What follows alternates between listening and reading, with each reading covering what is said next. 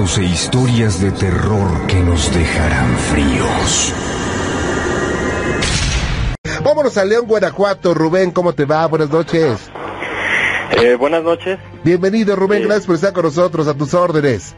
Muchas gracias, Juan Ramón, este, por, eh, por tu programa y darnos la oportunidad de contar estas historias No, al para contrario. darlas a conocer. Muchas gracias. Ustedes son las estrellas de este programa. Ok, yo quiero contarte esta, histo- este, esta historia en la que ya tiene aproximadamente unos dos años que me pasó. Eh, yo estuve eh, recluido en, en, el, en la cárcel, en el reclusorio de, de aquí de León, Guanajuato. Ok. Este, estuve aproximadamente un año y me pasó una situación en compañía de mis eh, compañeros de, de celda. Ajá. Eh, recuerdo que en esta, en, en esa ocasión, eh, yo estaba, yo estaba sentado frente, viendo a los, a los barrotes, a la entrada, Sí. a la puerta, y uno de mis compañeros estaba sentado junto a mí, otro estaba dándole la espalda a, a la reja, Ajá. estaba haciendo un tejido eh, para hacer unas pulseras, unos tejidos con unos hilos. Otro de mis compañeros estaba en, en la litera viendo cómo, cómo tejía estos, esta pulsera mi compañero. Ajá. Entonces, este, de repente siento que entra una especie de, eh, es difícil describirlo, era como una especie de esfera que entra por, por las rejas, así que es pequeña, como una sombra negra, pero Ajá. pero como en forma de como esfera o es difícil describírtelo porque no, no era humo sino eh, no lo puedo entender no te puedo explicar qué qué es lo que vi porque nunca lo he visto ni en películas ni, ni en ninguna otra parte Ok. es difícil describirlo pero estaba eh, flotando y era como una especie de sombra eh, en forma como esférica y de repente amorfa no sé Sí, e- era, era como, eh, bueno, yo te voy a decir lo que he visto. Era una especie como de una eh, bola, una bola de, ¿de qué tamaño será? Como más grande que una pelota de boliche, de, perdón, de, de béisbol, y que es como eh, humo, humo de, de fogata, humo de, humo, de cigarro, pero mm, oscuro, como si tuviera vida y se moviera. Sí, era algo parecido así, pero haz de cuenta que cuando entró por las rejas era, era pequeño, se veía pequeño y y yo lo vi de reojo, pero en cuanto vi esto me perturbó y lo vi de frente, yo lo pude ver de frente, esta esfera, y, y, y de repente se hizo grande, o sea, cambió su forma, se hizo grande. En el momento en que entró y me perturbó la vista, también mi compañero que estaba al lado viendo cómo, cómo tejía la pulsera, en, en el mismo momento también él volteó. Entonces dije, esto que estoy viendo yo también lo está viendo alguien más. Entonces, recuerdo que cerca de los barrotes había como una, una repisita donde había un hilo, un rollito de hilo este, para las pulseras.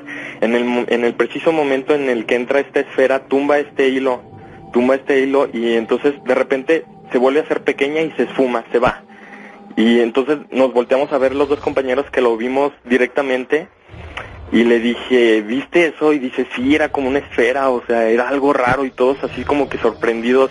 Entonces al compañero que estaba haciendo el tejido de la pulsera, eh, no lo vio, pero le dije, oye, vimos esto. Y me dice, oye, esto ya te está dejando loco, o sea, esto no, no, no es real, no pasan esas cosas. Y le dije, este, pues lo acabamos de ver, en serio, dile, dile, le dije a uno de mis compañeros, dijo, sí, yo lo vi también de frente, lo vi cómo entró y se esfumó y hizo esto. Y, y me dijo el compañero que estaba de espaldas tejiendo la pulsera, me dijo, yo estaba de espaldas, sentí escalofrío en ese momento, Ajá. pero pero pu- pudo haber sido el aire o no sé qué, o sea, él tratando de justificar que su escalofrío que él sintió cuando entró esto era normal o era algo que, que pasaba, o sea, que no tenía nada que ver. Y el otro compañero que estaba en la litera estaba su mirada fijamente hacia abajo, viendo cómo tejía la pulsera. O sea, él, él no vio la esfera, pero él dice que sí vio cuando el, el, el hilo se cayó. Entonces, este, haga de cuenta que este, esta historia, pues, yo me la guardé, yo no quise contarla, o sea, para mí quedó en la celda. Entonces, eh, días después empezó a pasar cosas, este, similares en celdas vecinas Ajá. Que me que uno un otro compañero de la celda de enfrente contaba que estaba en la noche y que, que estaba despierto y que veía cómo se asomaba una especie de sombra negra eh, a través del baño. El, el, baño está dividido por una pared, o sea que a través de esa pared se, se asomaba y se volvió a ocultar varias veces. otro compañero de otra celda dijo que eh, eh, eh la celda haga de, haga de cuenta que era como una como una sección, un pasillo donde donde ya no tenía salida, o sea, nada más tenía entrada ese pasillo y eran eran tres celdas de un lado y tres celdas de otro. Y, se topaba con el pasillo con pared. Y, y haga de cuenta que uno de los de, de otra celda eh, vio como los custodios están de, eh, vestidos de negro. Entonces, este, estaban ellos hablando, mm, no dieron detalles de lo que estaban hablando, pero no lo tenían que escuchar los custodios. Entonces que vieron una silueta, una sombra negra que pasó así, que, se, que entró al pasillo a donde no tiene salida, pasó. Y entonces dijeron, cállense, cállense el custodio, ¿no? Entonces empezaron a asomar y no había ningún custodio y el custodio no se regresaba de este pasillo que no tiene salida. Nunca entró un custodio y nunca salió un custodio, pero sin embargo ellos vieron esta, esta especie de silueta o sombra negra que, que, que pasó y pues Perdón. Y aparte venía acompañado de un cierto viento y venía acompañado de una cierta vibra que sí te ponía los cabellos de punta, que te daba exhalofrío, ¿verdad? Claro, claro, daba exhalofrío al, al ver esta situación y, y le comento que esta, esta esfera podía o tenía la capacidad, yo pienso que de mover las cosas o tirarlas, porque yo lo asocio a que noches que pasé ahí, de repente me despertaba en la madrugada y yo estaba en una litera arriba y escuchaba cómo tumbaban cosas, trastes de, de la celda, cosas así que, como trabajan cuadros y todo eso, tablas así que, que guardaban a veces ahí en la celda, que las tiraban, y, y yo veía las camas de mis demás compañeros y todos estaban en sus camas, o sea, todos estaban acostados y yo trataba de dormir porque decía, pues, ¿qué, qué es esto? No, no, no, no le entiendo. Vaya, oye, qué cosa, ¿eh? Digo, aparte que la tensión, el estrés con el que han de estar adentro todavía que pase esto está fuerte, ¿no? Sí, más que eh, estas cosas que no entiendes y, y pues algunas veces tú puedes decir, no sé, algo, la mente me está jugando algo, visiones o algo así, pero esto lo ves en compañía de, de más personas y entonces te das cuenta de que de que no es tu mente la que la que nada más los está viendo, sino es algo que está pasando que, que, no entiendes. Y yo en lo personal yo no te puedo eh, decir qué era exactamente o que leí un libro y, y es tal cosa, pero, pero lo que yo entiendo es que es algo que no es normal, que es algo paranormal y, y que no, no, no puedo explicarlo ni entenderlo. O sea, no, no entiendo. Vaya, y bueno, eh, tú sabes que esta situación también le ocurrió a otras personas. Eso como que te reconforta un poco porque finalmente si tú solamente tú lo viste y lo sentiste, digo, uno se queda así como, no, ¿qué, qué pasó? Ya seré mal de la cabeza o vi mal o qué onda, ¿no? Pero cuando lo ven otras personas, bueno, pues dicen, creo que cuando menos somos varios los, los que estamos mal de la cabeza, ¿no? Es que, es que no, no, no, no nos creen cuando ocurren esas cosas realmente, pero sabemos que sí ocurrieron.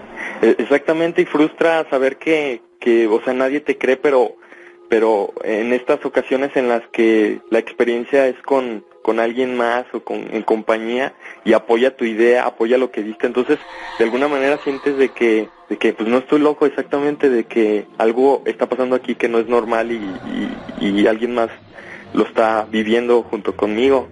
Claro. Eh, y, y me, me, da mucho gusto de, de tu programa aquí en, en Exa, Exalofrío. Eh, yo soy gran fan tuyo. Muchas gracias. Y, tengo muchas historias que contarte con el tiempo. Yo creo que iré llamando para hacértelas saber porque este yo antes sí era así de que no, yo no creo en esas cosas o trataba de eh, encontrar una una explicación lógica, pero sí me han pasado bastantes situaciones fuertes en las que digo, ok, sí hay algo que, que no es normal, que, que está pasando y, y que no, no, no, no tiene lógica, pues. Claro, claro, eso es muy cierto, no hay una lógica hasta hoy, pero eh, sé que alguna vez, algún día, los seres humanos del siglo XXI podremos conocer esto con más amplitud. Cuídate mucho, brother, y te agradezco que nos hayas comentado esta experiencia, ¿eh? Muchas gracias, Juan Ramón. Y también le mando un saludo a todos los amigos que están privados de su libertad. Eh, ojalá que pronto se resuelva su situación y, y bueno, pues también nos escuchan por allá, ¿eh? Claro que sí, un, saludo a todo, a todo el cerezo de León. Cuídate mucho, brother. Gracias, buenas noches. Hasta, luego. gracias. Bye, bye. Vaya, Zapalapa Iván, buenas noches. Buenas noches, Juan Ramón. ¿Cómo estás? pues aquí estamos a punto de irnos a dormir sin antes escuchar Ah, muchas gracias. relatos. ¿Te duermes tempranito? No, ya como a las doce y media. Ah, bueno, no, tal, le cuelgo un poquito. ¿eh? A tus órdenes. Mira, Juan Ramón, yo marqué para, para contarte, son dos, dos pequeños relatos muy breves. pero sí Adelante. Son un poco sacados de onda. ¿Ok? Contaba yo a la señorita que cuando nos fuimos a vivir, mm, pues ya tiene un buen rato a- allá en Tlaxcala, Ajá. por ahí están mucho las, las leyendas de los nahuales. Sí, cómo no. Allá este, pues nos tocó a mi familia y a mí que nos espantara. Ah, caray.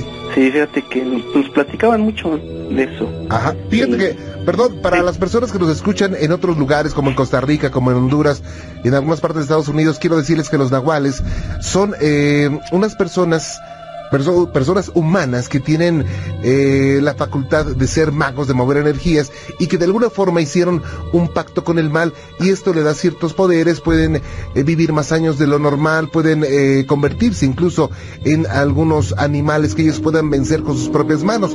Esto se practica desde tiempos prehispánicos. Perdón, adelante. Sí, no, exactamente tienes razón en eso. Entonces de cuenta que nos platicaron, ¿no? Entonces decíamos, ah, están locos, están locos. Pues son para espantar. Pero ¿qué te crees que llegó un momento en que sí nos visitó? Como a las doce y media, a las once y media en esas horas. Wow. cuenta que escuchaban cómo caminaba un caballo. Ajá. Así como cam- van este, trotando así. Sí. Entonces, pues, ya sabíamos la hora. Nos despertábamos precisamente a esa hora. Y una señora nos dijo, no, pues para que no, no les haga daño, porque ya este, las primeras veces nada más pasaba. Ajá. Y ya después, este, como que intentaba tirar la puerta, como la puerta era de madera, Sí. la intentaba tirar. Oye, pero ustedes no veían nada. Hasta el momento nada más Mm, sabían que algo estaba afuera pegándole a la puerta. Ajá. Ok. O sea, hasta ese momento era eso. Ajá. Entonces hicimos lo que nos dijo. Poníamos, poníamos el sombrero de palma, vo- volteado, y un machete. Entonces decían que con eso si algún día nos intentaba hacer algo malo, con el sombrero se lo aventábamos y con el machete pues ya lo teníamos cerradas las puertas para lo que él quisiera hacer. Ajá. Al, y al contrario, nosotros lo podíamos extorsionar. Nos podía dar el dinero que nosotros quisiéramos. Ah. Nosotros pues no lo hicimos con la finalidad de que nos diera dinero, ¿no? Claro. que ya, ya no molestara. Ajá. Entonces, este, ya la última vez ya fue la más fuerte. Sí. ya hizo un intento, pero así muy grande de tirar la puerta. Y este, pues sí, nos, nos espantamos, ¿no? Y mi papá, pues de hecho sí, ya llegó un momento en que dijo, bueno, ya estuvo bueno, de que nos esté molestando esta persona. Y este, y hizo, ya salió, ya iba a salir dispuesto con el sombrero y el machete, pero no, no, gracias a Dios no pasó nada de eso.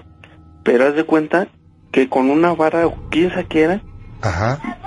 fue bajó del, del cerro Sí. trotando igual como siempre pero arrastrando no qué sabe qué habrá sido y ahí lo dejó enfrente de la puerta Ok.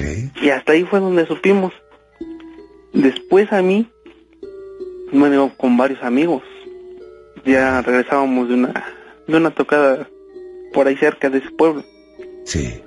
de ahí donde yo vivía se llamaba se llama San Bernabé Capola Ajá. y en el pueblo vecino se llama Guadalupe Victoria Sí. Ya regresábamos, pero para esto, ahí en San Bernabé hay una cancha de básquetbol. Y a un lado hay una, es un callejoncito largo que te gusta como de 10 metros y de ancho como de unos 4 metros, 3 metros. Ok. Entonces de cuenta que siempre decían, ay, es que ellos siempre espantan después de las 12 no vayan a pasar porque no la cuentan. Y ya sabes, ¿no, chamacos? Ajá. Nunca medimos las consecuencias. Y dice una vez uno, ah, pues vamos cinco, ¿qué nos pueden hacer? Nada más tan, son los señores para espantarnos. Ajá. Pues ahí nos tienes a los cinco bien valientes. Haz de cuenta que vamos entrando al callejoncito Ajá. pues vamos viendo un, pues un, este, caminamos que te gusta como cinco pasos Ajá. y vamos viendo que allá está un cachorrito y nos voltea a ver con los ojos brillando así dices, no pues el temor pues te hace regresarte Ajá. Nos regresamos y pues, uno de tantos decía, ay, ¿cómo es posible que un cachorrito nos espantó? Vamos otra vez, ahorita agarramos al cachorrito y le ponemos nombre y empezamos a cabulear entre todos, ¿no? Sí. Pero ahora sí, para que nadie se eche a correr, todos agarrados de la mochila. Como llevábamos mochilas, eh, bueno, pues órale pues. No, Juan Raúl, qué chamacos mensos volvimos a hacer eso. ¿Qué pasó? Dimos dos pasos y el cachorrito ya estaba creciendo. Ah, caray. ¿Qué te gusta? Fue cuestión de segundos. No fue minutos, fue segundos. Ajá. Cuando vimos era un perrote y había algo tirado con él. Pues haz de cuenta que sus ojos seguían brillando, Ajá. pero así de un rojo, un rojo que no te puedo explicar. Y esa misma cosa que estaba tirado, igual. No sabíamos, nosotros le dimos forma de persona. Sí. Y unas cadenas tronaban, Juan Ramón. Que no, o sea, nos quedamos paralizados, pasmados. Que dijimos, o sea, bueno, ya en un momento pensé, ¿dónde me vine a meter? Vaya. Y dije, híjole, ¿y ahora qué, qué hacemos? O sea, pues todos, te, que- imagínate, agarrados. Un callejoncito, un- una anchura que estoy hablando de tres metros. Ajá. Y eso yo creo ya le exageré porque estaba chico, apenas si cabíamos los cinco. Sí. Y ahí um, ya no supimos ni qué hacer. Y este, pues el supuestamente cachorro, Ajá. pues ya estaba grande y ya sus... No se cuenta que nos estaba como gruñendo. Sus colmillos así, como, su- como si tuviera rabia. Entonces, pues quisimos, quisimos reaccionar, echarnos a correr. Ajá. Pero al momento que quisimos echar a correr, pues, estábamos agarrados. Nos caímos los cinco.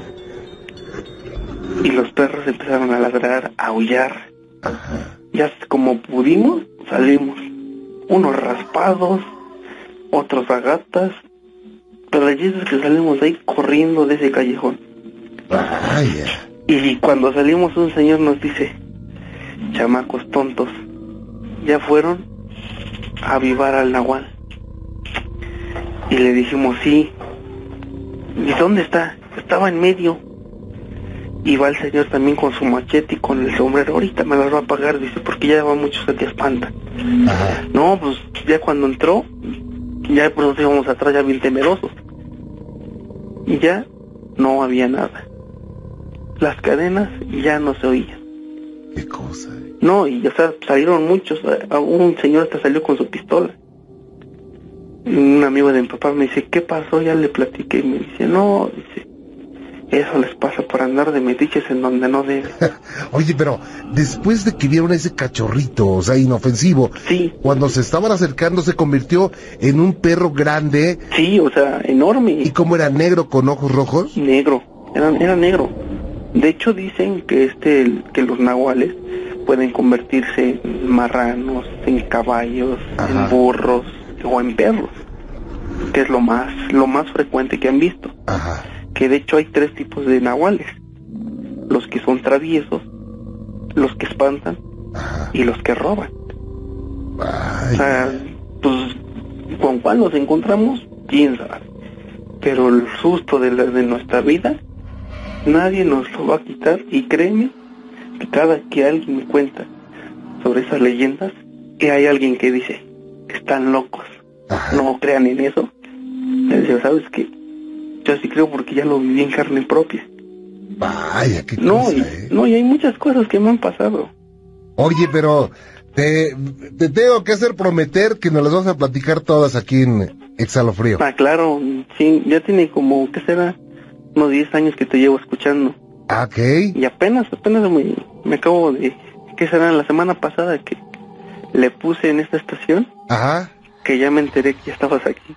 Oye, qué bien, fíjate que, gracias a Dios, cada día muchas personas se enteran que estamos por acá y pues se vienen para acá y me da mucho gusto. Iván, te mando un abrazo y qué interesante situación me acabas de contar, ¿eh? Sí, no, sí fue interesante porque, Sí, cómo no.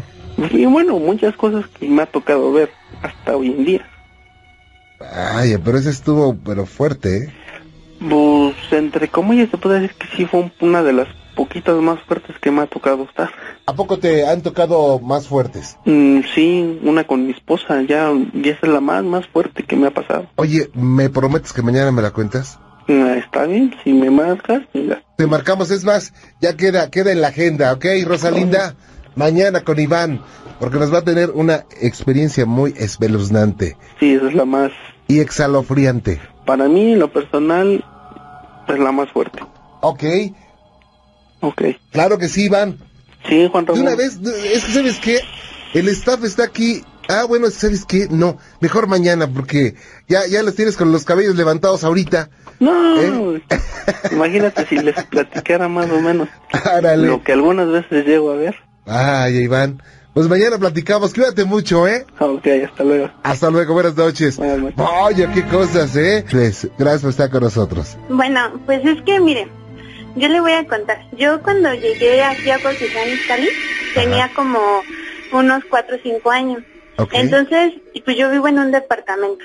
Entonces, haga de cuenta que en donde está el escritorio, Ujú. donde eh, haga de cuenta que yo veía a un señor y a una señora, pero haga de cuenta que con vestido, con vestimenta así de como de la revolución.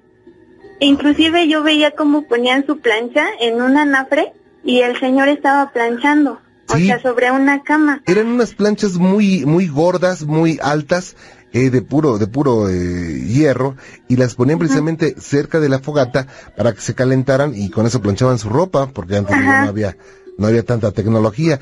Entonces, No, es- pero eran así, bueno, yo veía así como un anafre, así como, sí, ¿has visto donde luego hacen las, de las abuelitas sus, cuando viven en los pueblitos sus ollas, bueno, sus frijoles y todo eso? ajá, Entonces yo lo veía así, inclusive yo veía el carbón como estaba rojo de lo caliente. ok. Después de eso, este, ya pasaron como, porque yo no sabía ni cómo decirle a mi familia, obviamente pues no me creían, me decían, ay, no es que estás loca, que no sé qué. Sí. También me decían así de chiquita, ¿no? Y entonces pasaron como dos, o sea, como dos, tres meses después, y yo estaba en mi casa, todo estaba cerrado. Y entonces teníamos un ropero grande y ya era muy viejo ese ropero y mi mamá me decía que yo, bueno, ahorita ya me cuenta que yo me metía a jugar ahí. La verdad Ah. nunca supe por qué, pero ella decía que yo hablaba con una niña. De hecho, la niña me acuerdo cómo se llama, se llamaba Natalie. Y que yo le decía a mi mamá que la niña supuestamente estaba vestida con un vestido este como de manta, largo y blanco. Ajá. Entonces, haga de cuenta que yo estaba así en mi casa, todo estaba cerrado y de repente oímos cómo se, bueno, yo oigo cómo se este se azotan las puertas de ese closet. Ajá. Me meto ahora sí que a mi cuarto porque yo estaba en la sala, me meto en mi cuarto y yo veo a la niña. La niña no me dice, no me decía nada. Pero Oye. así nada, nada más se me quedaba viendo y se me pero ¿Cómo, cómo era la niña, eh? Pues fíjese que no era fea, era una niña muy bonita. Tenía el cabello rubio Ajá. y su vestido lo tenía así como manchadito como de rojo. Oye, ¿y no te daba exhalofrío esto? La verdad es que como le digo que luego de, bueno, yo veía a estos señores y así, Ajá. pues no, realmente no me daba miedo porque yo, pues a mí me metía mucho esas ideas de que, pues si los ves, rézale, ¿no? Claro. Déjame sea- hacer una pausita, mija, ¿sí? Sí, ok. No te me vayas, por favor. Gracias. Oh, por supuesto. Bien, vámonos eh, nuevamente con Luz María. Luz María, gracias por estar conmigo. Perdón, Tania, perdón, me, me resbalé, me resbalé. Tania, perdón, adelante. Bueno, así yo le decía, ¿no? Entonces, pues no, o sea, no me daba miedo la niña ni nada de eso, ¿no? Ajá, Y inclusive pues a la que más le decía, pues era mi abuelita, ¿no? Ajá. Y mi abuelita me decía, no hija, vente, vamos a rezarle. Y mi abuelita siempre me hincaba ahí enfrente del ropero y le rezábamos. Así más o menos pasó como un mes, para no hacerse la tan larga. Mi abuelita sí reza y recé. Y ya después de ese mes yo la dejé de ver a la niña. ajá. Después, o sea, pasa el tiempo, yo dejo de ver estas cosas, pero yo mm, haga de cuenta que tengo un contacto tan canijo con mi mamá Ajá. que haga de cuenta Tan que cuando ella, bueno, haga Ajá. de cuenta que cuando ella se pone enferma, yo puedo estar lejos Ajá. y yo le escucho hablar y me empieza a decir Tania, Tania. Inclusive una vez estaba yo en la escuela Ajá. y estábamos todos una bolita de amigos y estábamos este, sentados en el patio, estábamos en receso. Ajá. Y de repente todos empezamos a ver que gritan, ¡Tania! Y yo me quedé así de, oye, pues qué onda, ¿no? Pero yo pensé que nada más yo lo había oído. Y me dice, uno de mis amigos dice, oye, te están gritando, ¿no? Le digo, no, le digo, ¿cómo crees? Pero yo oía la voz de mi mamá. Regreso a mi casa y mi mamá estaba bien mala. Y le digo, oye, ¿tú fuiste a la escuela? No, es que yo no fui. Ah, ¿cómo está eso, no? Le digo, pues, ¿cómo, no? Y ya, o sea, eso siempre lo he tenido con mi mamá. Hablando de que yo, yo tengo un tumor en el cerebro. Y yo le doy cuenta que yo luego voy caminando y me pongo más. Y ella dice que me escucha que yo le hablo. Vaya. Yo no sé a qué se deba esto, la verdad. Ajá. Pero inclusive, o sea, he llegado momentos en que le digo, ella se pone mal o yo me pongo mal y las dos nos oímos hablar. Después de esto, yo no sé por qué tengan, yo no sé si sea don, la verdad yo no lo considero un don porque creo que hay gente que realmente lo tiene, ¿no? Ok. Pero luego, por ejemplo, entro así a los cementerios o a las iglesias Ajá. y escucho voces. Yo la verdad este, fui una vez con un psicólogo Ajá. porque pensaban que yo estaba mal, ¿no? Y me dijo la psicóloga que supuestamente esa era mi manera de protegerme. Ah, ok. Y yo me quedé así como que, ah, bueno, ¿no? Pues por lo menos no estoy loca, ¿no?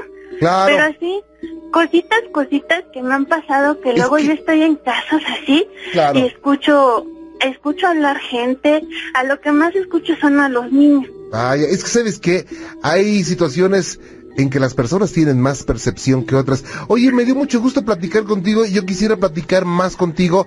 Ojalá mañana estemos en contacto nuevamente y me sigas contando esta experiencia, ¿ok? Ok, te agradezco mucho y en serio te admiro demasiado, ¿eh? Gracias, mija.